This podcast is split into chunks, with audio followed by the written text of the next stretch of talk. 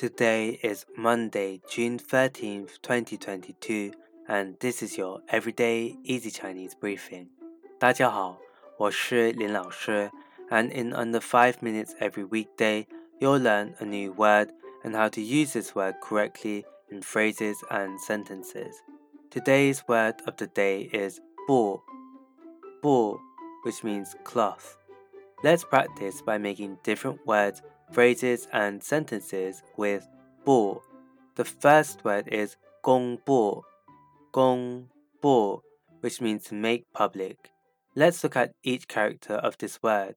公 means public and 布 means cloth. A way of using it in a sentence is 他的个人隐私被别人在网上公布了。他的个人隐私被别人 在网上公布了。His personal matters were made public on the internet by someone. Another word we can create with 布 is 宣布,宣布. This means to announce. A way of using it in a sentence is 主持人宣布会议开始。主持人宣布会议开始。 the host announced the start of the meeting.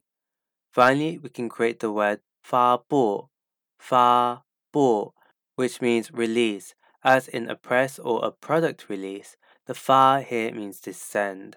A way of using it in a sentence is 我去了苹果的新品发布会。我去了苹果的新品发布会。 I went to Apple's new product release event. Today we looked at the word 布, which means cloth, and we created other words using it. These are 公布 to make public, 宣布 to announce, 发布 release.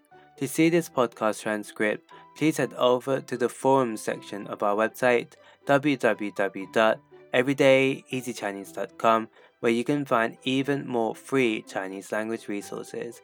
See you again soon for more practice.